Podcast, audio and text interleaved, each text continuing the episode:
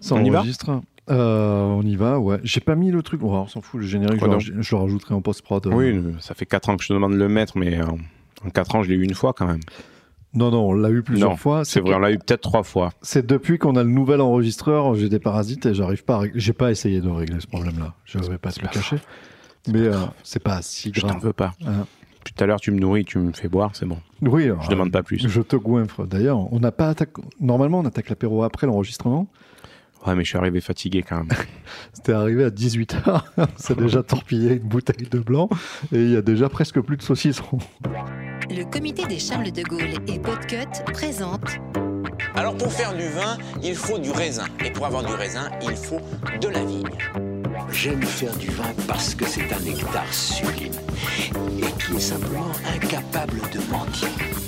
Vous avez le vin petit et la cuite mesquine dans le fond, vous méritez pas de boire. Tu te demandes pourquoi il picole l'espagnol? Tire-Bouchon, le podcast qui parle d'épinards. Bonjour à tous et bienvenue chez Tire-Bouchon. Maxime Tire-Bouchon, c'est le podcast qui parle de quoi? De pinard. Et oui, bravo. Oui.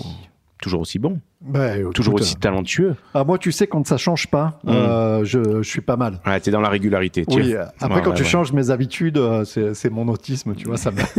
Non, je suis pas. C'est là où tu commences à te frotter le coude, tu commences à te balancer de haut en oui, bas. c'est voilà, ça, voilà, c'est ça. Et je vais, je, vais, je, vais, je vais me recroqueviller tout habillé sous la douche, évidemment. En chantant du George Michael.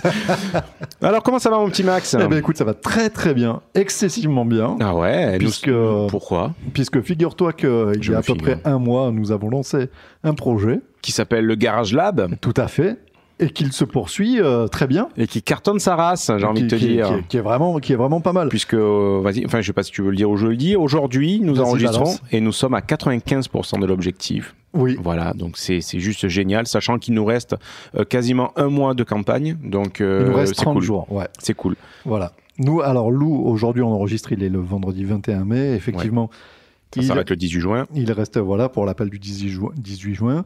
Euh, on a fêté ça, on a déjà commencé l'apéro, donc c'est pour ça que j'ai des voyelles qui sortent pas.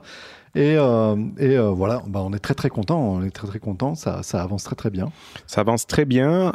Donc l'objectif, voilà, c'est d'arriver donc à 2500 euros.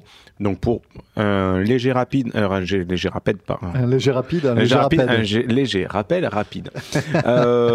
Donc pourquoi 2500 euros? Il y a une grosse partie pour l'achat du matériel, il y a une autre partie pour l'aménagement du local et une troisième pour les rétributions. Que Pour les on- cadeaux, voilà, voilà, les les cadeaux que, que l'on va faire donc euh, aux différents donateurs selon leur euh, leur lot qu'ils ont choisi. Et si jamais on dépasse cet objectif, c'est-à-dire si on dépasse les 2500 euros, tout ce que nous engendrerons en plus sera réinvesti en fait dans le projet Oui. pour du matériel, pour de nouvelles bouteilles, etc. Donc voilà, euh, vous inquiétez pas, si vous voyez à un moment donné qu'on a atteint 100%, ça ne veut pas dire que vous ne pouvez plus donner, bien au contraire. Voilà, la campagne restera ouverte jusqu'au 18 juin euh, pour cet aménagement donc du, du Garage Lab. En plus de ça, on est content puisque avant le début de la campagne, on a eu plein de- d'encouragements. À Et fait. maintenant que la, la campagne est lancée, donc chaque fois que quelqu'un nous fait un don, euh, la plupart du temps, on a un petit commentaire sympa d'encouragement, on va y arriver, allez les gars, machin, tout ça, et, et c'est super. Enfin, en gros, on est sur un petit nuage, on flotte, c'est génial. Ouais. quoi. On a été en page, euh, en première page de Ulule avec objectif 150%. Ils nous ont mis en avant euh, Cool. pour essayer de, de- pour essayer, bah, parce que c'est Ouais, ils ont vu que ça, ils ont vu que ça, aussi. car- ils ont vu que ça cartonnait. Nous, nous, euh, honnêtement, on a tapiné à de mort du côté de nos contacts, Ouais. et de nos connaissances, des cercles d'amis. C'est vrai, soyons honnêtes. Voilà, hein, donc euh, ça a plutôt bien marché. On a Mhm. plutôt euh, des bons retours. Moi, ça a même fait son petit bout de chemin. euh, j'ai eu des gens que je n'avais pas contactés, auxquels je n'avais pas parlé du projet, qui m'ont dit Hey, c'est sympa Salut, ton truc toi. là. C'était très très bien au milieu d'une expertise, au milieu d'un EHPAD. Ah, un sympa. expert que j'avais pas contacté qui m'a dit Hey, alors, tu vas vinifier? Ah, écoute, on va gérer le problème de On carrelage. va voir papy mamie et après on discute. Écoute, euh, je suis déstabilisé, je m'y attendais pas. C'est gé- C'est génial, n'empêche. Voilà, voilà, ouais, ouais, ça fait son petit bout de Et chemin. comment il l'a su tu, Il te l'a dit, non Par Bah, euh, L'expertise, c'est un petit monde. Tout le monde. Tout le monde est au courant de tout. En plus, moi, j'ai tapiné, j'ai envoyé des mails à tous les experts qui me sont un, un peu proches, avec qui j'ai l'habitude de travailler. Les entreprises avec qui j'ai l'habitude de travailler, pareil, j'ai tapiné à mort. J'ai fait du mailing. euh, ouais, ils ont dû faire du transfert, euh, Donc, transfert de transfert. Dans le milieu, il s'en est En- parlé. entre deux partous, ouais. Entre deux expertises, ouais. non, mais oh. Non, c'est cool. Enfin voilà, pour résumer, le Garage Lab, et c'est très bien parti. Euh, et puis voilà, quand- donc quoi qu'il arrive, ben, on, on en parlera au prochain épisode. Mais euh, enfin, on, On, va est. toucher du bois, mais on, y est, quoi. on voilà, on va pas se- passe de le réussir. voilà, Il y a eu un moment où je me suis dit, bon, si on le réussit pas, qu'est-ce qu'on fait? Et j'ai envisagé le pire, Mhm. de me petit suicider, euh, tu vois. T'étais rentré dans la stratégie de l'échec, la vraie. la, quoi. la vraie stratégie de l'échec. Je dis non, mais après on plie les goals et puis euh, voilà. on- et, et en fait, euh, devant l'engouement, euh, tous les messages sympas donc euh, qu'on a sur Ulule et puis les messages moi dans mon entourage professionnel. euh, je me dis putain, euh, bah go quoi, go vas-y on fonce, euh, c'est- super encourageant. Après c'est- cette période de Covid où on est tous plus ou moins enfermés, où on télétravaille, où on voit pas grand chose, on voit pas grand monde, euh, bah, tout ça ça m'a fait du bien en Mhm. fait, Au- en plus de l'argent. C'est thérapeutique alors. C'est euh, c'est une petite thérapie, ouais, exactement, monsieur. Exactement. Eh ben, Donc voilà, c'est c'est très très chouette. Si tu es heureux, je suis heureux, Max. C'est Voilà. très bien. Écoute, Euh, si on parlait un petit peu de toi, parce que il me semble que tu. de toi, de charpente de, Euh, de non, je ne veux pas parler de ton appareil euh, génital quand même. Mais euh, non, mais tu, tu me parlais d'actualité. euh, non, mais moi aussi, tu sais que j'ai l'esprit très, très déplacé, voire même mal déplacé. Euh, tu vas nous faire une petite actu, euh, une petite rubrique actualité. Donc maintenant, tu as- Exactement, tu as- ça fait- tu as- voilà, tu t'es dit, ouais, tu m'as dit, écoute, j'ai envie de faire des actus. J'ai dit, mais, mais y a pas Il de y a, il y a- il y a plein de choses, euh, il y a plein de choses, voilà, que je suis moi quotidiennement. Euh, Suis du verbe suivre oui, ou voilà. suis du verbe être. Non, non, du verbe suivre. Et, euh, et je me dis, c'est dommage que, que tout ça n'apparaisse pas dans le podcast parce que c'est vraiment intéressant. Donc, euh, donc j'ai mis en place tout un système de travail et de veille informationnelle euh, autour, autour du vin. Et voilà, je me propose de faire une petite rubrique en Eh début écoute, d'émission sur l'actualité Nous de la et sommes tout oui. Voilà. Alors, euh, en direct de nos téléscripteurs, bon voilà, je vais essayer d'envoyer, c'est la première fois que je fais cette rubrique, donc soyez un, un petit peu indulgents. Donc, euh, comment l'introduire? Eh ben, écoute, le 29 avril, Vitisphère, le site Vitisphère nous apprend que euh, il y a les premières apparitions de mildiou et euh, en Gironde, dans l'Hérault et dans l'Aude. Voilà. Petite info comme ça, Très en bien. passant. Ça passe Hein comme ça. Voilà, petite actu aussi rigolote. euh, Il y a un petit peu des problèmes dans les. Figure-toi qu'il y a des problèmes dans le club de foot de Bordeaux, en Gironde. Ouais, mais quel rapport avec le pinard? Eh ben, c'est euh, François Pinault, le propriétaire de Château-Latour, Ouais. qui appelle euh, tous les vignerons donc de Gironde et, et d'Aquitaine, on va dire, à euh, mettre la main au portefeuille ou à faire ce qu'ils veulent pour aider le club de foot de Bordeaux. D'accord. Voilà, l'actualité m'a fait marrer parce que euh, un Pinot qui appelle à aider euh, la Gironde, voilà, ça m'a fait marrer puisque Pinot, c'est euh, le Pinot, le cultive en Bourgogne. Et C'est un cépage, voilà, c'est cépage. Voilà, c'est ça. Bon, Julien, une news un petit peu plus grave. Je vais te parler du vigneron Laurent Vaillet qui nous a quitté brutalement euh, il n'y a pas si longtemps que ça, euh, le 30 avril dernier, alors qu'il avait 57 ans. Dont on avait parlé Dont on a- dans un épisode. Voilà, on avait parlé euh, des, des- des coûts du vin et on Et avait, des com- enchères folles. on avait comparé voilà, les cotes sur Ideal Wine et on avait trouvé un domaine du Languedoc, donc la Grange des Pères, qui s'en qui en tirait, qui s'en tirait particulièrement bien. Et il se trouve que voilà, le vigneron, le vigneron, propriétaire de ce domaine, a mis brutalement fin à ses jours. Dernièrement, tout le monde en a parlé puisque c'est vraiment une figure de proue de tout le Languedoc, euh, voilà, une figure paternelle pour la Grange des Pères Ouais. effectivement. Euh, voilà, voilà. Juste pour te signaler cette info-là, euh, c'est pas forcément euh, évident, mais il fallait, il fallait, encore fallait-il le signaler. Je vais continuer avec une news un petit peu plus légère. hein. Oui, s'il te plaît. Voilà, Francis Ford Coppola, qui, Ah. est, euh, qui est vigneron, euh, qui, Qui- possède un domaine euh, donc aux États-Unis, dans le dans l'État de Californie. dans l'État de Californie, exactement. Merci. Pour à l'occasion de la 93e cérémonie des Oscars, il a fait des bouteilles toutes dorées, une cuvée spéciale toute dorée à à l'effigie des Oscars. Voilà. Sympa. Voilà. Euh, je voudrais revenir sur une news pareille que nous avions évoquée euh, Oui. récemment, c'était l'affaire de la caricature. Oui, tout à fait. Tu te rappelles, et du Tout sexisme dans le monde du vin. Quelle est la nouveauté euh, Quelles sont les actus par rapport à ça? Eh ben, eh ben, figure-toi que, figure-toi que ça a été euh, devant le juge. Ça y est, c'est parti. Euh, donc le, le, le, le, le verdict sera rendu, le délibéré sera rendu le 8 juin, donc on a encore un petit peu de temps Ouais. en ce qui nous concerne. Mais voilà. Donc euh, pour, un petit rappel des faits, euh, il y avait eu un dessin qui était paru dans la revue En Magnum et euh, Fleur, euh, agente en vin, s'était sentie visée par cette caricature, sexiste et donc elle a attaqué le magazine En Magnum à ce sujet. Elle, euh, c'est la, publication donc de Thierry de Sauve. Elle demande 50 000 euros euh, de droits et d'intérêts. euh, et lui, et donc Thierry de Sauve, lui demande la relax et 10 000 euros pour procédure abusive. Voilà. Euh, état des lieux. État des lieux. Pour la, procédure, pour la procureure de la République, tout l'enjeu réside dans l'identification de Flore Godard. Puisque même nous, quand nous en avions parlé, on, on avait évoqué un faisceau d'indices qui mène à, à Flore Mhm. Godard. Mais euh, bon, bah, nous, on la connaît pas personnellement, cette ouais. Flore Godard, donc on était bien, bien, euh, bien normal. Surtout que la caricature, euh, il y, a, il y a- il y a une absence de ressemblance physique dans la, catu- dans la caricature et un doute subsiste sur la référence de la maison euh, poulet rôtise sur la caricature. En vrai, elle, elle dit euh, Je suis parfaitement identifié. Des agences euh, en vin qui communiquent et qui ont euh, un volatile dans leur nom, il n'y en a qu'une seule au monde. Donc, euh, dans la, dans, dans la caricature, justement, euh, il, était fait, il était fait mention de vin et volaille. Donc, euh, voilà. Donc voilà, ouais, C'était, c'est, c'est on peut là-dessus. faire facilement le rapprochement. On peut faire évidemment facilement le, le- on peut faire évidemment facilement le rapprochement. Euh, voilà. Donc, euh, donc tout l'enjeu de ce dossier, il est sur l'identification de Fleur. Donc, il faut rappeler qu'elle est défendue par maître Éric Morin, Mhm. qui est dans on va, chroniqueur aussi, on va déguster sur France. Inter. Donc lui s'appuie sur un arrêt de la Cour de cassation de 2016 et qui dit que le simple fait qu'un cercle d'initiés ait pu identifier la personne suffit à apporter la preuve que celle-ci est visée par le terme litigieux. Voilà, Jurisprudence. il y a une jurisprudence. Et en fait, il y a un autre enjeu dans ce dossier, c'est que euh, évidemment la revue en McDom dit on la connaît pas et en plus elle, Fleur, elle travaille euh, dans le monde du vin nature. Mhm.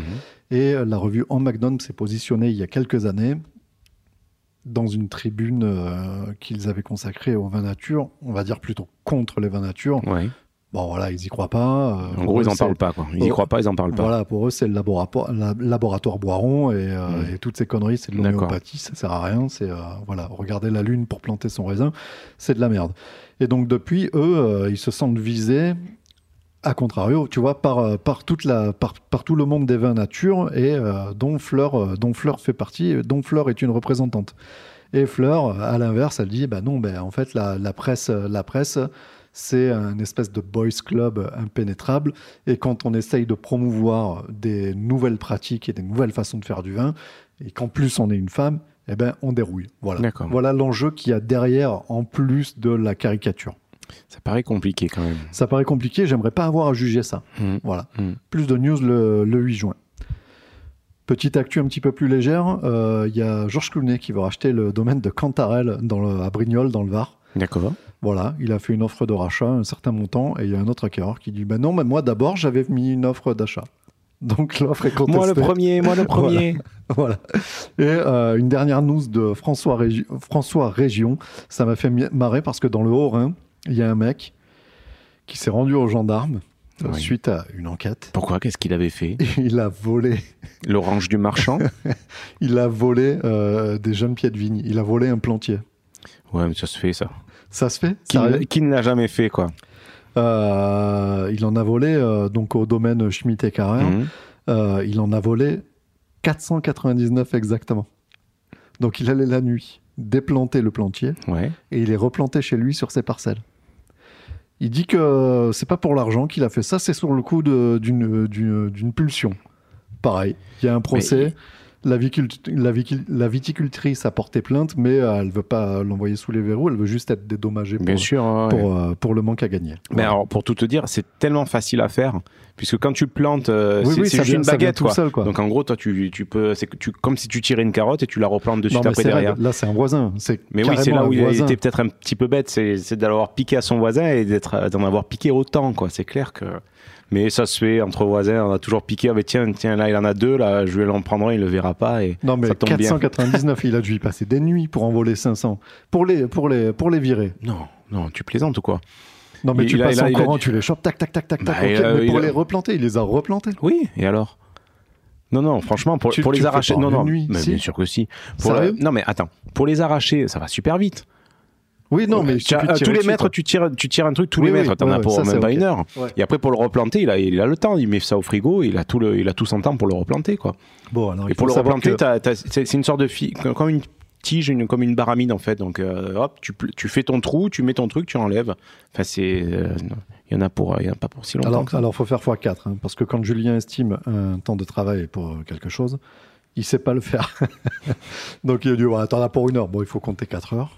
Non, non, pour arracher, c'est sûr que c'est hyper rapide. Pour planter, euh, c'est oui, 450, c'est un petit peu plus long. Mais bon, limite, il s'en fout de pour le replanter. Le plus, le plus urgent, c'est de pas se faire prendre et de le piquer sans se faire prendre. Donc c'est là où il faut qu'il aille le plus vite, le bonhomme. Oui, ouais, Enfin, ouais, on est quand même, clair. on est- ouais, je suis quand même en train de dire oui, c'est bien, il, il a volé, c'est bien. Non, on est bien d'accord que non, hein, c'est pas bien. Ah, c'est raide. Mais euh, on l'a toujours fait. euh, attends, j'ai toujours entendu que les mecs, ah, tiens, ils viennent de planter là-bas, et il, il m'en manque 10 là-bas, je vais aller lui torpiller dans la nuit, quoi. J'ai toujours entendu ça. Ouais, ah, Mais d'accord. bien sûr que oui. Ah. Attends. Quelle bande de brigands. Mais oui, mais ouais, appelons un chat un chat. Voilà pour la rubrique news, Julien. Excuse-moi, j'ai un peu bégayé. C'est sûrement à cause de l'apéro et sûrement à Alors cause de la première qu'est-ce qu'on boit. Maxime, là? Alors, qu'est-ce qu'on boit Qu'est-ce qui t'a fait bégayer jusqu'à présent? Ah putain, je voulais en parler dans la news et figure-toi que j'en ai pas parlé. Et je me figure, encore une fois. Euh, Eh ben, Saisis-toi de la quille, là. on se boit un petit Sancerre. Il est bon. Eh ouais, Gérard Boulet, à Chavignol. Il pétille encore un en petit plus, peu. il est. alors, euh, Chavignol, c'est un hameau. C'est le crottin. Ah, C'est un hameau de Sancerre et c'est vraiment. le. C'est sur la route. Tu vas acheter tes fromages, Oui, tu repars direction Bourges, oui, tu passes devant son domaine. impeccable. Tu t'arrêtes au bord de la route, une belle, une belle bâtisse, en bois, Mhm. en ossature bois. Paf, tu fais, tu fais carnage, tu achètes une paire de cartons, en plus c'est bon, et puis tu te régales. Combien ça coûte, ça, Max? Je me rappelle plus. Plus de 10 euros? Oui, plus de 10 euros. Ah là, là, tu as- Ouais, ouais. Non, mais on fait pas dans notre délire euh, Non, mais, de la cave à moins de 10 euros, là. on doit, être, on doit être à 12 balles. On D'accord. doit être à 12 balles. Bon, en tout cas, il est très bon. Là, il est 2019. Ouais, il est très jeune. Pé- Ouais, il est très jeune, il pétille, quoi. Ça, ça déjà, quand tu as ça, tiré le bouchon, ça, ça fait un Ouais. petit... Euh, j'en ai d'autres, j'en ai d'autres, euh, mais qui sont faites, euh, qui sont de l'année aussi, mais qui sont vraiment faites pour la garde, D'accord. qui sont plus chères évidemment. Mhm. Et euh, donc, je te donne rendez-vous dans 5-6 ans pour les goûter. Et j'en ai goûté le jour de la dégustation du 2012. Ah, quand même, ouais. Ouais, Mhm. c'était à tomber. C'était à tomber. C'était vraiment, euh, c'était vraiment incroyable. quoi. Mais c'est vrai que le vin, le vin blanc euh, de garde, c'est vrai qu'on on- n'a pas l'habitude de pas. Moi, je trouve que euh, sur les Sancerre et tous les vins de Centre-Loire, c'est que ceux-là que je connais, hein, on va Mhm. pas, on va pas se, on va pas se le cacher. Je trouve que ça a une très très bonne influence le temps, dans le sens où euh, ce sont des vins vifs. Alors, on peut les aimer parce qu'ils sont vifs et qu'ils ont de la patate à l'attaque, tu Ouais. vois. Et moi, j'aime bien ça aussi. Les vins verts, euh, selon euh, les dispositions dans lesquelles tu le bois, c'est vraiment ce que tu recherches. Mais je trouve que ça les, que ça les quelques années, ça les, ça les ponce, ça les travaille, ça les, ça les adoucit, ça les arrondit. Mhm. Et euh, je trouve que ça leur va bien. Ouais. Voilà. Alors on se disait juste avant, euh, juste avant, quand on avait ouvert la bouteille et qu'on s'est servi le premier verre, donc c'est du Sau- Sauvignon comme tout Oui, bon oui, s'en oui. sert. Et on se posait la question est-ce qu'il y a d'autres euh, d'autres régions qui utilisent le 100% Sauvignon, etc. Et bon, on n'a pas forcément trouvé. On s'était dit peut-être la Bourgogne, mais c'est plus Chardonnay. Oui. Donc euh, ouais, on n'a pas on pas de réponse. Si vous avez la réponse, si vous voulez nous, nous conseiller peut-être une, une petite appellation en France, pas forcément très connue, mais qui utilise du Sauvignon en majorité, voire à 100%, ben, Bon, n'hésitez pas, vous nous faites un petit un petit message. T'as toute la Loire quand même, hein, c'est grand la Loire. Oui, mais hors Loire. Ok, Julien, Oui, veux-tu nous parler un petit peu de ton actualité, toi aussi? Je peux. Est-ce que, est-ce que je veux? Ça, c'est une ah oui, une bon, autre un autre. Écoute, Euh, non, non, non, bah écoute, euh, plein, plein, plein de choses qui se, qui se bousculent. Là, les, les journées ne sont pas assez longues, mais c'est ce qui est. C'est le quotidien, j'ai envie de dire, tout au long de l'année. beaucoup de boulot en ce moment. hein. Beaucoup de boulot, euh, puisque là, euh, on, on cumule euh, une partie en, en vigne en ce moment, donc c'est un peu le feu parce que la vigne a poussé d'un seul coup. Donc il faut débourgeonner, monter les fils, etc. Donc il faut aller relativement vite. En plus de ça, on a, on a planté, il faut qu'on monte un plantier. Donc si tu te souviens ce que c'est, ben, ce que le mec oui. A, a volé. Parce que le mec voilà. a volé dans le haut. Donc là, ben, ouais. là maintenant, le- on a une espèce d'appareil, là, comme une espèce d'agrafeuse à ruban, et en fait, on, on monte le, euh, un sarment qui va devenir le, le tronc du cep, et puis après les bras, etc. Et donc ça, il faut aller très vite, c'est-à-dire que quand je- bon, on dit ça en exagérant, on est dans le sud, hein, mais euh, quand tu as fini la terre, une fois que tu es arrivé au bout, ça a déjà poussé, quoi. Donc Oui, il faut oui, aller. effectivement, t'en fais des caisses. Pas tant que ça. Ah je oui t'assure, pas tant que ça. Euh, donc c'est vrai que il faut, voilà, il faut aller très très vite. Donc il y a tout qui se bouscule. Et en plus de ça, on est en pleine période d'abricots. Euh, donc je t'avais expliqué le, le projet que j'avais de, voilà, de, de me diversifier, notamment en arboriculture et en abricot, Dans le fruitier. dans le fruitier, parce que là où je travaille, c'est ce qu'ils font, c'est-à-dire qu'on a la vigne et les abricots. Donc le- les abricots, ça a été vite réglé parce que on va dire les trois quarts des terres ont, ont gelé, donc euh, la, la- la récolte, euh, on va dire, ce n'est pas très chronophage. Mais là, en ce moment, aujourd'hui, voilà, là, tu vois, je reviens, je suis même pas lavé, j'ai mon short dégueulasse, mes chaussures dégueulasses, donc on a ramassé toute, toute la journée. Et ça me donne euh, de plus en plus envie, de, en effet, de, de poursuivre là-dedans, c'est-à-dire d'avoir des vignes et des, des abricotiers. Et en fait, ça fait flipper. Ça, ça fait grave flipper parce que quand tu as des projets, c'est bien parce que finalement, tu, es tenu à rien parce que tu, c'est juste ton esprit qui Parce vagabonde. juste des projets. Voilà. Voilà, tu, ton esprit vagabonde, tu fantasmes, c'est génial. Mais quand à un moment donné, tu commences à voir la réalité arriver et genre, bon, mais c'est maintenant, tu y vas et tu signes le chèque en bas, et c'est là où tu, où tu fais, attendez, je, je vais quand même m'asseoir et on, on- on va réfléchir deux Mais on, secondes. on a réfléchi à ça là mais on, l'a dit. On, a, dit qu'on voulait faire des abricots. C'était vraiment autre ça chose. Non, non, c'est flippant. Ben, c'est flippant parce que je suis pas du métier, mine de rien. Tu vois, ça fait quelques années que je fais ça, mais euh, je, je- je tâtonne. C'est-à-dire là, par exemple, euh, je suis allé au. On, a vendu donc les, les abricots de cette semaine au marché aux mines. Tu sais, donc on est aux, aux mines de Château-Renard pour ceux qui connaissent. Donc Ouais. une mine un peu incontournable dans, dans le sud-est. Et là, tu te retrouves euh, avec plein de personnes autour de toi, des producteurs qui maîtrisent leur sujet sur le bout des ongles. Et toi, tu es là, tu fais waouh, je, je sais pas de quoi je parle, les variétés, machin. Et donc là, aujourd'hui, c'était flippant parce que juste avant de venir chez toi, on est, on est parti mesurer euh, deux terres que je vais prendre en fermage à partir de, de septembre. Donc des terres nues. Et, et là, maintenant, je les avais en souvenir parce que quand j'ai commencé à travailler en rendaison, euh, le premier jour, j'ai vendangé, le deuxième jour, on a arraché ces deux terres en fait. Euh, ça a duré euh, un mois, deux mois. Et donc, en fait, c'est la première fois en quatre ans que je remettais le pied sur ces terres-là. D'accord. Et donc, c'était sympa, tu dis, ouais, c'est marrant, machin. Et en fait, tu te rends compte que dans ton souvenir, elle était beaucoup plus petite. et là, tu arrives et, et tu vois que c'est immense et qu'il n'y avait pas une terre, il y en a deux. Tu dis, mais mon Dieu, mais comment je vais faire tout seul? Mais, c'est euh, pas, oui, possible. Et donc là, donc bon, tu te dis, bon, ça c'est une chose. Mais aujourd'hui, là, on a la pression puisqu'il faut qu'on commande les, les abricotiers, les arbres, maintenant pour euh, l'hiver 2021-2022 D'accord. puisqu'en fait ils vont être greffés, donc il faut choisir son porte-greffe, etc. Donc euh, ça se fait pas, c'est pas comme si tu allais à Jardiland, tu dis je veux ça, ça, ça, j'en veux 10, j'en veux 100, j'en veux 300, j'en veux 400. Non, non, là tu dois, t'appelles un pépiniériste, mais sauf qu'il faut savoir ce que tu plantes. Parce que des variétés d'abricotiers, euh, comme des variétés de cerisiers ou d'autres fruitiers, mais tu en as, mais. Il y a euh, plein de charrettes, Voilà, quoi. tu tapes dans un caillou, il y en a quatre qui sortent. Quoi. Donc après, il te faut choisir. Euh, ben, tout dépend de la stratégie que tu veux faire. Est-ce que tu veux un abricot qui est, on va dire, précoce c'est-à-dire qui arrive, on va dire, sur le marché en- avant tout le monde? Est-ce qu'un abricot, on va dire, qui arrive normalement sur le mois de juin? Ou un tardif qui arrive plus sur euh, juillet, voire août? Et en fait, tu, tu dois prendre cette décision-là, sachant que dans l'eau, tu as des arbres qui sont auto-fertiles, c'est-à-dire qu'il n'y a pas besoin de pollinisateurs à côté, tu sais, les abeilles, tout ça, je vais pas te faire le, cercle de, la sexualité des, des végétaux. Euh, donc à partir de là, donc euh, si c'est un auto-fertile, tu es tranquille, mais si tu veux une certaine variété qui est pas auto-fertile, il te faut en choisir une autre qui va le polliniser, mais qui est dans la même type de floraison, de maturité. Enfin, en gros, c'est un casse-tête chinois. D'accord. Et après, tu choisis selon ta surface, selon. Enfin. Alors après, l'idée euh, dans le choix, c'est d'avoir une, une temporalité qui s'accorde avec le travail de la vigne. C'est-à-dire que il faudrait que ça fleurisse et que tu puisses ramasser dans les temps morts de la vigne. Ouais, sauf que c'est ça, ça. Sauf que ça arrive jamais. Sauf que ça arrive mais- pas. Non, quoi. mais au moins tu peux euh, essayer de le faire sur le papier pour que ça matche bien. Quoi. Ouais, non, en fait, le, on va dire que le, on, on, on va, on va faire sûrement un choix. donc C'est pas encore acté, mais je pense qu'on va partir là-dessus. Donc là, je suis plus qu'épaulé par donc Thierry, mon patron, et, et donc l'on- l'oncle de ma femme. Euh, où en gros, on va, on va faire le choix de partir sur du précoce. Pourquoi? Parce que le précoce se vend super bien. C'est-à-dire que comme Parce tout, que c'est les premiers. voilà, c'est les Ouais. premiers, personne n'en a, tout le monde en veut, quoi. Ouais, Donc voilà, en gros, c'est ça le truc. Ils sont immangeables, c'est pas, c'est pas très bon. Faut, voilà, hein, Ah ouais, faut, bah, super. faut être honnête. Mais par contre, voilà, au marché de gros, ça part, euh, ça part comme des Ça petits pains. des Donc petits voilà, pains. on va, on va partir là-dessus et euh, peut-être avec d'autres variétés qui arriveront un petit peu plus tard au mois de juin et peut-être même une autre variété euh, qui arrivera peut-être mi-juillet pour essayer d'avoir en fait sur tout le mois euh, des variétés qui vont arriver pour pas perdre la clientèle. C'est-à-dire que si tu chopes une client, un, un client, un revendeur ou autre en, en début de saison, ben, tu essaies de, de lui garder les pieds chauds ju- jusqu'à la fin de, de tes Oui, puis floraisons. toi, toi, en matière de, main-d'œuvre, pas tout avoir à ramasser en même temps, euh, peut-être Voilà. étaler. euh, Parce que, ouais, c'est ce qui me fait flipper parce que je me dis, bon, je vais garder mon activité salariée parce que ça va rien rapporter pendant au moins 4 ans. Oui. Et donc, en fait, je vais cumuler, euh, je sais pas combien d'emplois, quoi. Je vais cumuler Oui. donc ça, euh, mon activité salariée, je vais cumuler donc les abricots, mes vignes, euh, plus toutes les autres activités dont je te passe à côté, sans parler des abeilles, le graphisme et compagnie.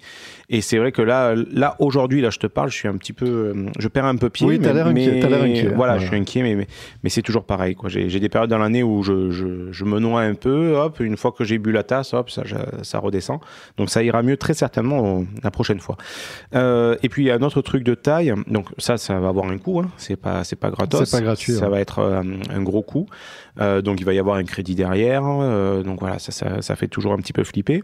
Et à ça se rajoute l'achat de matériel parce qu'aujourd'hui je n'ai rien. Donc il va me falloir un, un tracteur, voire deux. Il va me falloir un, un appareil pour sulfater, traiter, etc. Ouais. Enfin voilà, il va y avoir un gros investissement au départ et c'est là que si- ça fait peur. Quoi. tu vas te acheter un tracteur. Ouais, mais quand tu Oh, vois ce que c'est, ouais, mais tu regardes sur le bon coin, ça coûte cher. Tu vois, dans les concessions, ça coûte 20 000 euros. Un tracteur fruitier, acheter, ça coûte tu vas 20 000 acheter euros. un. Fent, un Fent. Non, c'est trop cher. ça. Possible. Oui, non, mais pour briller au village. Ah ouais, pour briller. Pour briller au village, il te faut un Ah Fent. oui, c'est ça. Ouais, ouais. Il, y en a qui, il y en a qui autant tu as des personnes qui friment en, en Gov TDI, tu vois. Je sais même pas si ça existe. Euh, peut-être GTI. Si, si, si. Et euh, et t'en as qui, qui brillent quand même euh, En en, tracteur Fent, quoi. Ah, tu si t'es un Kubota, t'es un putain Ouais, de cutéreux. ouais, ah ouais, c'est Ah, clair. non, Voir un classe, quoi, un classe, mais c'est une honte, Ça s'appelle ça les tracteurs. Enfin, voilà, donc, euh, euh, voilà où j'en suis aujourd'hui dans, le mode 3615 My Life. Euh, je vous parle beaucoup d'abricotier parce que c'est la saison des abricots, donc voilà. hein, après, la vigne, ça restera quand même mon, on va dire mon, mon, projet de cœur, mon projet premier. hein. Euh, mais voilà, j'ai envie de partager ça avec toi, j'ai envie de partager ça avec, avec tes- nos auditeurs, puisque ben, voilà, ça fait partie de mon, de mon chemin de réorientation professionnelle. Donc voilà, autant, autant en parler, mon petit Maxime. Bah écoute, moi je te donnerai un coup de main volontiers sur la vigne, sur les abricots. Je te le dis honnêtement, tu te démerdes. Non, non, mais ouais, on va rester sur, sur la vigne. Je suis sûr que tu ramasses en plus les abricots comme tes pieds, donc euh, Je l'ai fait, je voilà. fait quand j'étais gamin, aller travailler, aller travailler pour gagner la pièce, aller ramasser les abricots. J'en ai chié, aller ramasser les melons J'en ai serre, chié. je l'ai fait. Ah, J'en mon ai Dieu, ça, chié, ça doit être horrible. Un enfer. J'imagine. J'ai jamais fait les vendanges. Mm.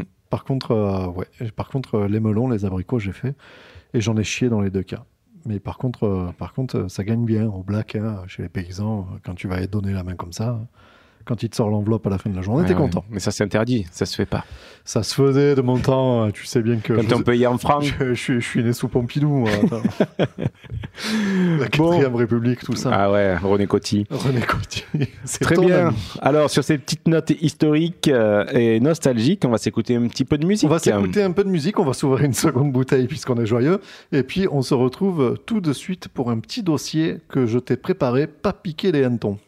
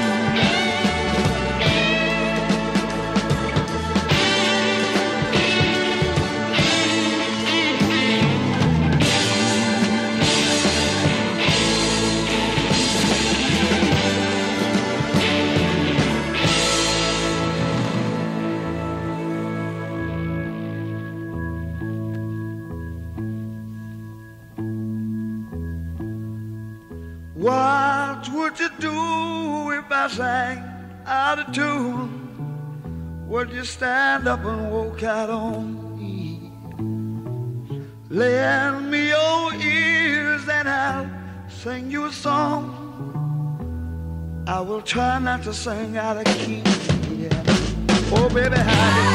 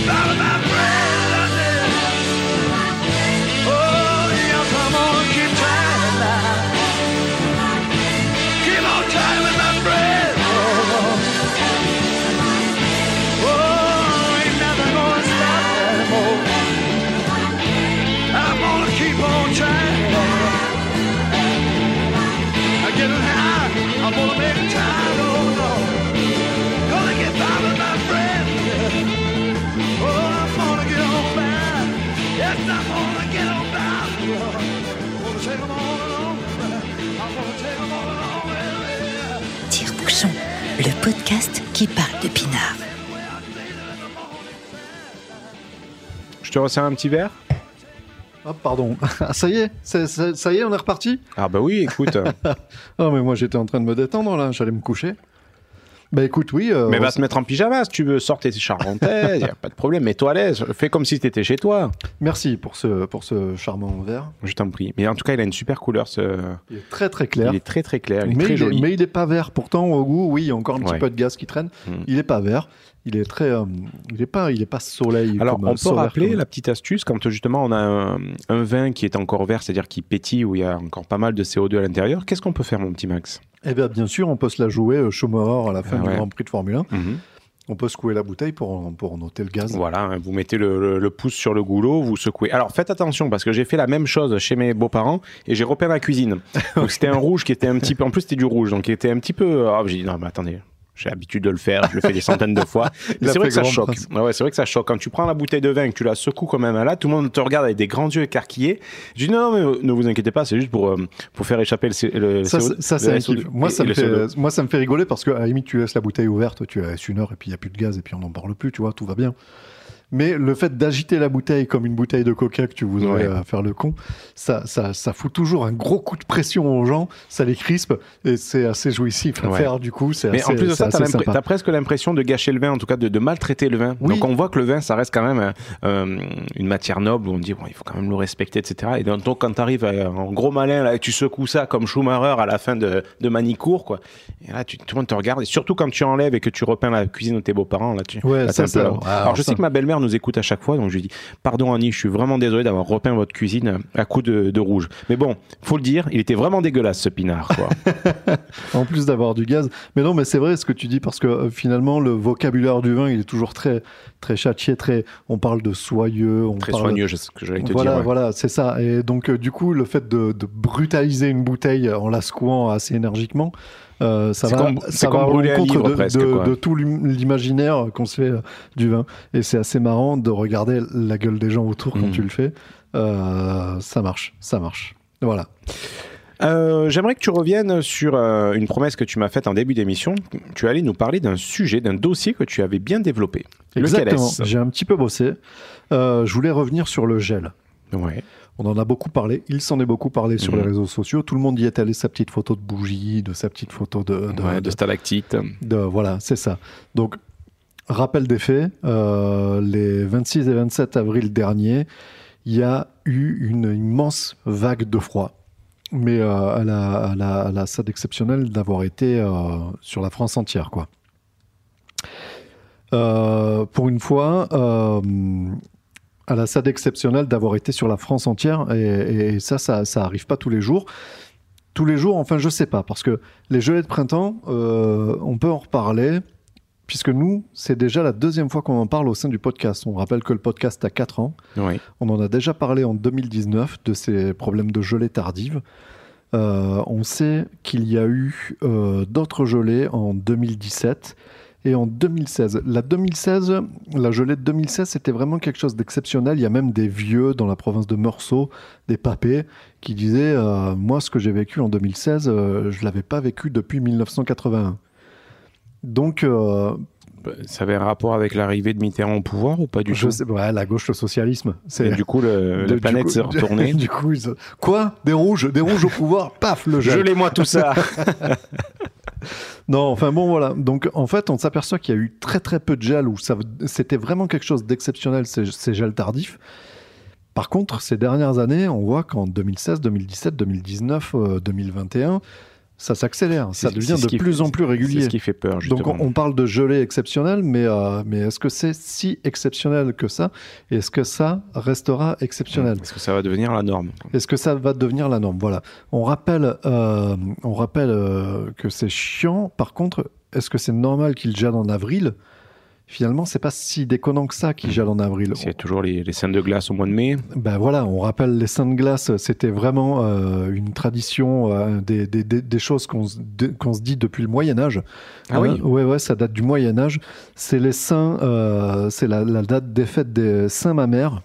Saint Pancras et Saint Servais qui sont traditionnellement célébrés les 11, 12 et 13 mai.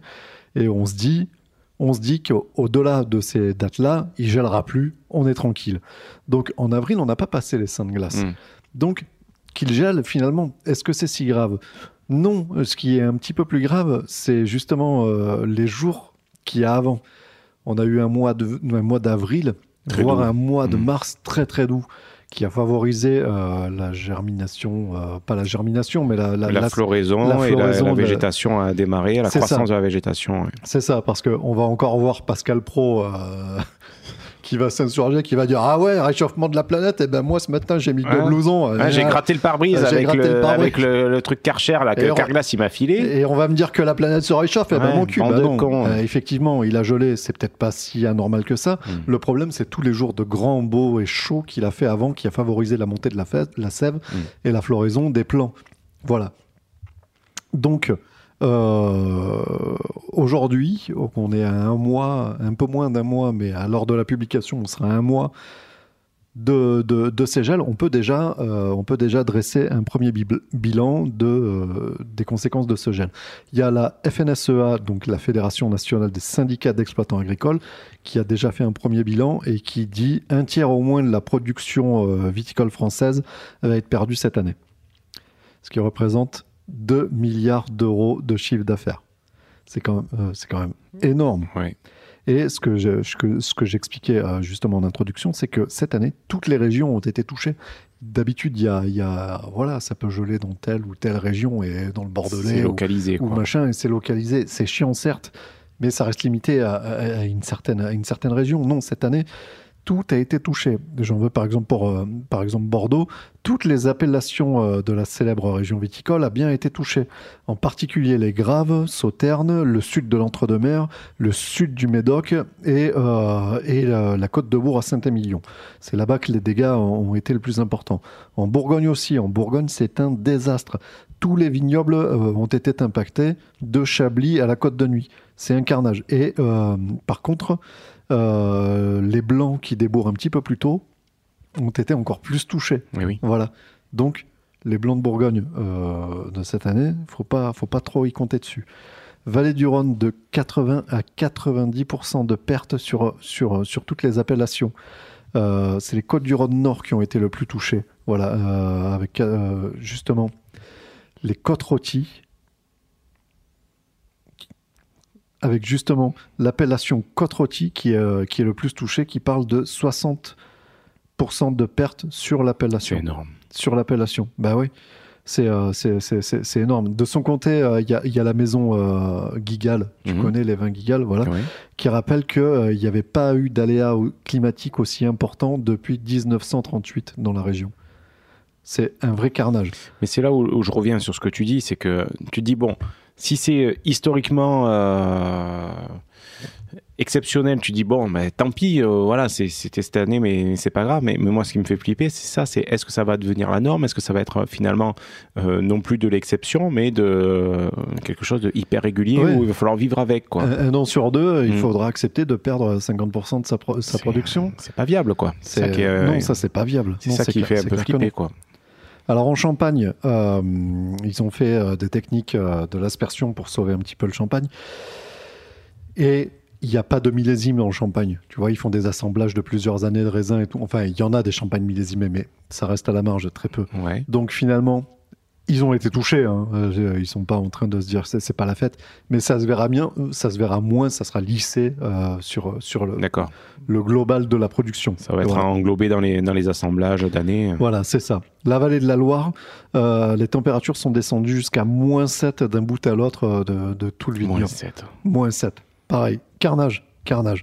À Sancerre, euh, justement, euh, il y, a, il y a le domaine euh, Foissier qui fait un retour. Il dit en plus du froid, il a neigé de 3 à 4 heures du matin la nuit du 26.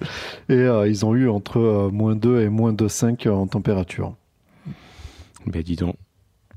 Le Languedoc, le Languedoc, Allez, dis-nous tout. Bah, le Languedoc, on s'oriente vers une demi-récolte.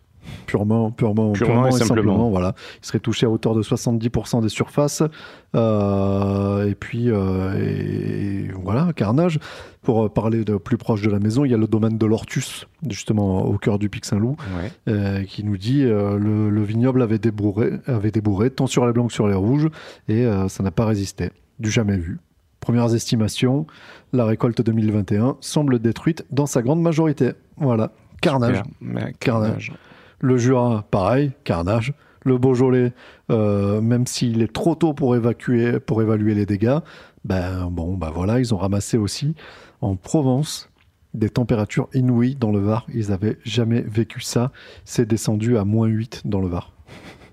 Non, mais c'est c'est ça Autant te, autant te dire que les Varois, Ouais. à moins 8, ils savent pas ce que c'est. Ah non, c'est clair. Ils ont cru que c'était 2012, là. C'était le jour Oui, d'après, voilà, quoi. C'était, c'était, c'était, euh, c'était la fin, la fin du monde, quoi. Voilà. Et puis pour finir, tu avais vraiment l'extrême sud-ouest, les PO, les Pyrénées-Orientales, euh, l'Irouléguy, le fameux Irouléguy Oui. dont on avait goûté, voilà, le Jurançon ou encore le Béarn. Euh, bon, bah, ils ont été touchés inégalement. J'ai l'impression qu'ils ont été un peu moins touchés, mais bon, ils ont, ils ont, ils ont morflé quand même, quoi. Et alors, qu'est-ce qui existe comme méthode? Est-ce qu'en gros, euh, on peut. J'y viens. T'y viens. J'y viens. Parce que j'ai travaillé, monsieur. Vous me la faites pas. Déjà, ce qu'il y a à faire après le gel, directement, tout Mhm. de suite après le gel, qu'est-ce qu'il faut faire? Faut pas tailler. Faut, laisser faire. rien faire. Mhm. Exactement. Ce sont euh, les recommandations de, donc de l'ICV, l'Institut Co- coopératif de la vigne et du vin, qui dit première préconisation, c'est de ne pas intervenir tout de suite. Voilà, il faut attendre quelques jours, faire un bilan tranquillou au calme, évaluer précisément euh, les dégâts, et après on verra. Euh, ce qui se passe, c'est que régulièrement, surtout quand euh, ça se passe comme ça très très tôt après le bourgeonnage, les premiers bourgeons tombent et tu as une seconde pousse de bourgeon qui peut arriver. Et qui peut sauver, ta récolte. On, en avait parlé avec ton collègue où justement il y avait eu un premier rideau de froid en 2019. Le mec, il était, euh, il, était en train de se petit suicider et finalement, il a peut-être fait même plus de raisins que, que, que, que s'il avait gardé ses premiers bourgeons. Il y a un deuxième, il y a un deuxième débours qui s'opère. Donc, euh, il faut surtout pas euh, se précipiter et de dire bon ben j'arrache tout, mon biais, et je retaille, on verra l'année prochaine. Non, tu laisses faire, t'attends. Il peut y avoir une seconde pousse de bourgeons, donc euh, c'est pour ça que c'est pour ça que les aides n'ont pas été débloquées. Ils attendent d'abord que que, que que le second que le second débours arrive. Euh, donc aucune aucune aucune intervention spécifique. Il y a une chose il y a une chose à laquelle il faut faire attention parce que il peut se produire justement euh, le filage. Sais-tu ce que c'est que le village Le filage? Non. c'est euh, ça, ça- ça correspond à l'évolution d'une inflorescence qui part en vrille, mais littéralement. Donc tu as tes bourgeons, dès que, dès que ça commence à fleurir, ça part en vrille et ça donne rien. Donc ça, c'est typiquement les bourgeons qui ont, avorte. qui ont Mhm. été pris par, par le gel, qui, donc, qui ne sont pas tombés, c'est pas des nouveaux bourgeons. Donc euh, voilà, donc encore une fois, pour établir un bilan, il faut vraiment être, attendre la fin de l'inflorescence et voir de quoi il en est. Euh, par contre, ce qu'il faut faire, une fois que tu es persuadé que c'est mort ou que c'est pas mort, c'est de commencer à tailler tout de suite pour l'année prochaine. Parce que justement, il faut passer tranquillement avec un, un sécateur ou une paire de ciseaux pour couper à la base des rameaux sans les arracher. Tout ce qui a, tout ce qui a, été, tout ce qui a été grillé par le froid. Ça favorisera la sortie des rameaux suffisamment vigoureux prochaine- l'année prochaine. Sinon, ce que tu risques, c'est d'avoir une, une, une végétation totalement incontrôlée qui va partir dans tous les sens. C'est un hérisson, quoi. Un hérisson, voilà. Mm. Donc, euh, il faut. Là, tes vignes, tes parcelles qui sont complètement foutues, tu passes au sécateur, tu coupes bien à ras et tu essayes de contrôler pour avoir une belle vigne l'an prochain. Voilà, Julien, pour faire un petit peu l'état des lieux et vite ce qu'il faut faire après le gel. Tu me diras, qu'est-ce que ce que c'est ce que tu me disais Alors, tout à je l'heure te repose Qu'est-ce une que- question, Qu'est-ce mais qu'on peut faire Qu'est-ce qu'on peut faire pour se prémunir les outils, sont les, voilà, les la outils, justement euh, pour, euh, pour lutter contre le gel. Donc ça se passe vraiment la nuit pendant que ça gèle. hein. Là, euh, il faut pas déconner. Euh, donc on a eu de très très jolies photos cette année sur tous les réseaux sociaux de bougies. Oui, c'est que c'était mignon. Ah, c'était mignon. Donc, euh, il faut mettre euh, des, des- des armées mexicaines de bougies. Donc, c'est des blocs de paraffine dans des boîtes métalliques, hein, Hmm. dans des seaux métalliques. Ça, ça marche parce que ça, cette, fumée, euh, cette fumée qui sort de là est un petit peu plus lourde que, que l'air. Donc, en fait, elle stagne au niveau du sol. Ça te fait gagner, pour en avoir parlé justement à Sancerre avec des vignerons, ça te fait gagner un ou deux degrés, mais pas Ouais. plus. hein. C'est pas Mm. non plus incroyable. C'est pas la panacée.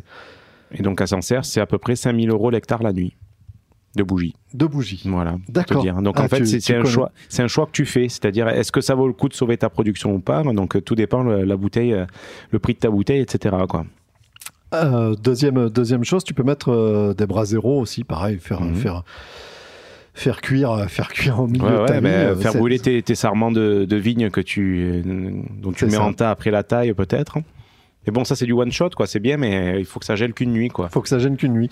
Euh, autre chose qui est un petit peu chiant, c'est que pour les bougies, Mhm. il n'y a qu'un seul producteur en France. C'est pas vrai. Donc tu as intérêt à les stocker à la belle saison, parce Ouais. que euh, si tu veux les commander de la veille pour le lendemain ou Il une semaine avant, il va te dire, ah bah non, bah, tout est parti, tout est vendu, gros. Mhm. Donc euh, donc c'est Il mort. n'y a qu'un seul fournisseur, c'est aberrant. Il n'y a qu'un seul fournisseur de bougies en Il y a un France. créneau à prendre, mon petit Max. Là. Écoute, euh, On moi, va faire de la bougie. Moi, je vais, faire de la, je vais fabriquer de la paraffine. Deuxième solution, tu as les chaufferettes. Les chaufferettes, c'est un espèce de mini poêle Mhm. avec une petite cheminée métallique. Qui, qui, qui, alors ça, ça te permet de gagner jusqu'à 3 degrés. Ça marche pas trop mal. Euh, ça bouffe du granule de bois. D'accord. Donc ça coûte cher, ça demande beaucoup de beaucoup de beaucoup de main d'œuvre à mettre en place et tout, c'est un peu galère. Je savais pas ce que c'était moi, donc du coup je suis allé sur le site d'un des fabricants qui s'appelle Vitichauffe. J'ai récupéré le texte de de, présenta- L'argumentaire de vente, ouais, ben c'était c'était intéressant. fais-nous rêver. Une chaufferette Vitichauffe fonctionnant au granulé de bois protège une surface de 50 mètres carrés. Ce mode de chauffage a une puissance de 15 kW pour le modèle viticole et 28 kW pour le modèle arboricole, avec une consommation de 1,2 à 4 kg par heure. Ce dispositif antigel peut fonctionner une huitaine d'heures de suite. Par hectare de vignoble, il faut utiliser environ 200 chaufferettes à granulés. L'enfoiré.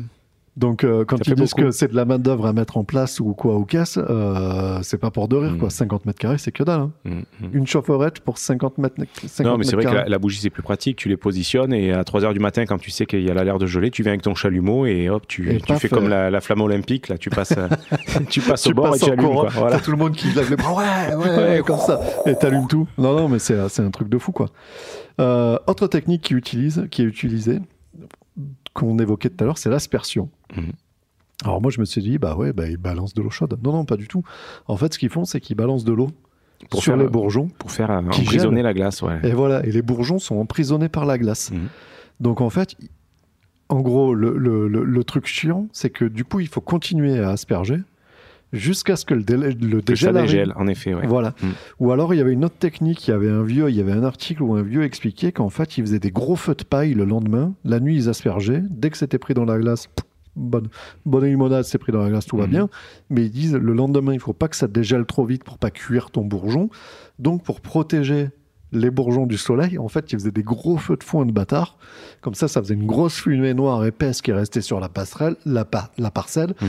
et le soleil ne pénétrait pas. euh, Ah, mais on est loin du temps où on Ça, cramait les pneus. hein. ça, c'était, c'était vraiment on, faisait, on faisait des Ça, nuages. c'était vraiment à l'ancienne. Donc, aujourd'hui, on, on- on dépense de l'eau à foison jusqu'au dégel. Voilà.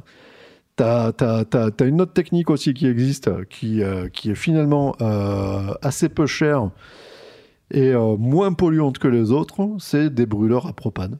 Des bêtes, Ah, carrément, des ouais. bêtes brûleurs à propane, et finalement, bon, bah, ça coûte de l'argent. Évidemment, tout coûte de l'argent. Mhm. Mais brûler du propane, ça dégage pas tant de CO2 que ça, comparé aux autres, aux autres, aux autres, ah, Méthodes, aux, ouais. aux autres Mhm. solutions, voilà. Mais par contre, il faut prévoir 150 brûleurs par hectare. Quoi. Et ouais, forcément. Toujours, toujours le même délire. Mais euh, si tu une petite parcelle, finalement, c'est accessible financièrement. Trouver un, un brûleur à propane, Mhm. c'est pas compliqué. Trouver des bouteilles Mais, de mais c'est propane, quoi? C'est quelque chose que tu vas relier en fait Ou c'est un- une bouteille, un brûleur Une bouteille, une bouteille, un brûleur, une bouteille, un brûleur. Ouais. Ok. Ouais, t'es pas obligé de mettre des grosses bouteilles. Je sais pas. Ouais. Bon, bref. Non, non, mais c'est pour savoir, est-ce que c'est une canalisation de gaz que tu fais dans ta vigne, un pipeline, euh, Ouais, un c'est gazoduc C'est chaud. Les normes en termes de Mm. tuyaux de gaz, je les connais. Je montrerai le détail tout à l'heure. C'est c'est quelque chose. C'est coton, quoi. Donc il vaut mieux foutre euh, des bouteilles. Une autre technique qui existe, l'avant-dernière technique, c'est la technique des éoliennes. Eh oui. En fait, tu as des éoliennes, donc euh, ces éoliennes, elles sont, elles sont balancées à 11 mètres du sol, enfin elles montent jusqu'à 11 mètres du sol, et elles redirigent le flux d'air vers le sol, vu que l'air chaud monte. Elle brasse l'air. ouais. Elles brassent l'air et elles sont censées rabattre au sol l'air euh, l'air l'air plus chaud. Donc ça, ça, ça te fait gagner quelques degrés. Cette année en Bourgogne, euh, ils avaient mis des éoliennes à plein tube. hein. Mhm. Ils ont dit, ça va pas marcher génial. Ah ouais, super investissement, quoi. Putain, ça, ça, coûte, euh, ça coûte des blindes. Et puis, Ouais. euh, et puis finalement, c'est quand même pas ouf. Quoi. Donc, quand les éoliennes, ça suffit pas, Il faut prendre la plus grosse éolienne, faut quoi. prendre la plus grosse éolienne. Et ça, c'est la dernière La- technique. le Mais ça, le loulou. Loulou ça c'est vraiment le truc parce que euh, bah, forcément ça marche comme une éolienne, ça rabat l'air qui est en altitude vers le sol, donc euh, il faut voler à moins de 20 mètres d'altitude. 20 Donc, mètres c'est- de nuit, génial. Voilà, voilà, il faut avoir euh, quand même des Il faut prendre euh, supercopter. Voilà, c'est ça. c'est- Ou- le, copain de Magnum, là, avec son petit, euh, son Oui. petit hélico. C'est ça. Parce qu'en fait, l'hélicoptère, lui, avec les chaleurs de moteur et tout, machin, en lui-même, il dégage de la chaleur qui Mhm. va rabattre vers le sol. Et puis, il va rabattre, euh, il va rabattre le. le- le- le- le- le- l'air l'air ambiant vers le sol. ça. Pareil, ça coûte une blinde. Faut avoir, Bien sûr. déjà, il faut avoir un hélico. Mais, et puis Michel Drucker n'est pas disponible tout le temps. Et il peut pas être partout. Hein, faut, faut- Voilà. Voilà. Donc, ça marche vraiment. il, a, il a pris quelques heures de vol depuis, là, il est, il est un peu fatigué, le bonhomme. Quoi. Ça marche vraiment quand t'as, quand t'as moult pognon. Putain, oui, je l'ai vu la dernière fois à la télé. C'est la première fois que je me dis, il a pris un coup de vieux Ah ouais. en 70 ans. Non, mais il paraît qu'il a pris le Covid et ça ça, ça l'a pas aidé, Ah, le ça lui a mis un coup. Ah, ça lui a mis un coup. Bref, j'ai terminé, Julien, Ouais. Cette petite euh, séquence Putain, sur. J'espérais que tu oublies l'hélicoptère en te disant Mais Maxime, il reste une dernière Non, méthode. C'est la première chose à laquelle j'ai pensé. J'ai dit, je le fais durer jusqu'à la fin. Attends, t'es ouf ou quoi? Non, mais c'est c'est bien. C'est euh, c'est très complet comme dossier. Bravo, Maxime. Ah, Écoute, je te remercie. Voilà, je, je tiens à saluer ton travail euh, quasi universitaire à chaque fois. Donc, tu es, Bien sûr, tu es une, une source d'inspiration. Tu es notre Wikipédia, quoi. notre Vinipédia, j'ai envie de dire. Wikipédia. ouais, appelle-moi comme ça devant du monde. et Euh, ouais. descente du coude du haut de la troisième monsieur, corde. monsieur Winipédia. Ah, dis donc. bon, très bien, mon petit Max. Nous arrivons à la fin de cette émission, Au de terme cet de épisode cet épisode. 32 de Tire-Bouchon, saison 4. Tout à fait. Les comptes sont bons, très bien. Euh, il ne nous reste plus qu'à vous, qu'à vous remercier encore une fois si vous, voilà, vous avez participé au Garage Lab. Si vous ne l'avez pas encore fait, rien ne vous empêche euh, de, de le faire. Rien ne vous empêche surtout d'en parler autour de vous. Ouais, donc, voilà. euh, diffusez le lien qui est disponible aussi bien sur notre site internet, il y a une page dédiée, donc Garage Lab, aussi bien sur nos réseaux sociaux, Facebook, Insta, Twitter et, et tutti quanti. Et dans, dans chaque publication de l'épisode, même sur nos, nos- nos flux de podcast, voilà, il y a toujours le lien du, du Garage Lab. Donc voilà, allez-y, faites-vous plaisir, faites-nous plaisir et, et- et avançons ensemble là-dedans. Si vous, le pouvez, si vous le pouvez, venez donner la pièce. Si vous pouvez pas, parlez-en autour de vous. C'est Voilà. quand même déjà ultra cool. Ça serait très très sympa. Mon petit Marc, je te dis à la prochaine fois. À la prochaine fois. Écoute, euh, nous, on va finir l'apéro. On va s'ouvrir, on va se finir cette deuxième bouteille donc de, De Gérard Boulet, de Gérard Boulet de le, Sancerre, père de, le père de Isabelle Boulet. Non, non, non, je crois Non. pas. Ça s'écrit pas pareil d'ailleurs. Ah, c'est AY Isabelle Boulet? Je n'en ai aucune idée. Aucune foutue idée. Bref, Bon, très bien.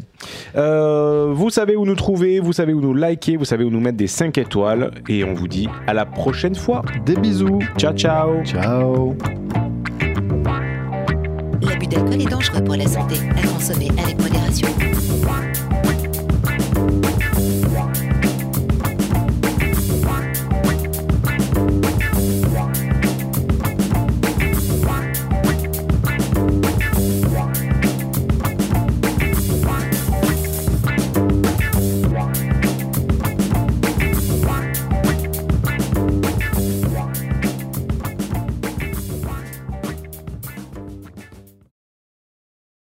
J'étais dans la même école que Grégory, que Goubi, en fait. Je crois que tu allais venir dans la même école que Patrick Hernandez.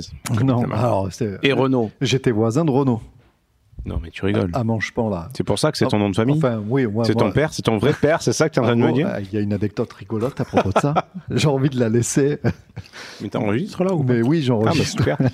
J'ai envie de la laisser, bonus. mais, mais oui, Avec non, les mais bruits de, de chips et tout, c'est génial. il y a mon, vrai nom de famille et tout. Là où il habite toujours Renaud, d'ailleurs, à Manchepan, euh, Mm. dans les hauteurs. À Enfin, quand il n'est pas hospitalisé. hein. Oui. En- Ben, C'était à, à l'époque où nous, on allait au CP avec Greg, avec euh, Greg, euh, Ouais. notre, notre Qui nous écoute de Chine. qui nous écoute de Chine, notre auditeur de, de Chine. Chaque mois, il y a, il y a deux Ouais. écoutes en Chine.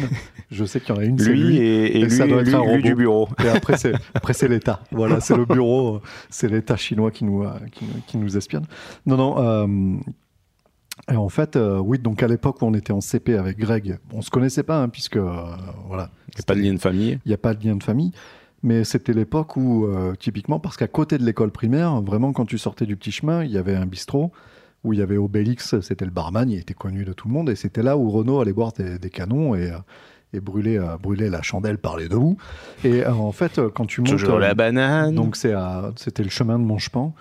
Euh, et moi, j'habitais, euh, il y avait une ou deux maisons entre, entre nous. Quoi. Lui, il était vraiment au bout du chemin avec un grand portail en fer forgé à travers lequel tu ne voyais rien. Et il habitait là. Et un jour, en fait, comme moi, mon nom de famille, c'est Renaud, euh, on a reçu un courrier. Ma mère l'ouvre.